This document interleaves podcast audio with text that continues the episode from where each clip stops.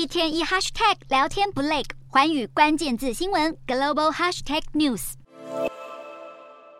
戴上口罩，在健身房里挥洒着汗水，是南韩健身民众过去两年多的日常。不过，他们终于可以脱下口罩了，因为南韩政府宣布，从三十日开始，将不再强制室内戴口罩。不管是各级学校还是运动场所，戴口罩都将变成建议性质。不过，医疗机构、大众运输工具等容易发生感染的场所，依然有义务戴口罩。结束了二十七个多月的口罩禁令后，南韩唯一的防疫措施就只剩下确诊者需要隔离七天了。另外，逐渐回归正常生活的还有香港，香港也将从三十日取消确诊者的隔离命令，确诊者仍然可以透过预约获得医疗服务。学校的教职员则是不再需要每天进行快筛，即使确诊无症状的话，还是可以上班。不过，就在亚洲各国持续松绑之际，新冠病毒株依然不断在演化。昵称“双头犬”的 CH. 点一点一变异株就表现出对疫苗的高度逃脱力。而且还与致命性最高的 Delta 变异株有相同的突变特征，CH. 点一点一被认为是先在东南亚出现，目前占了英国、香港等地感染者的四分之一左右。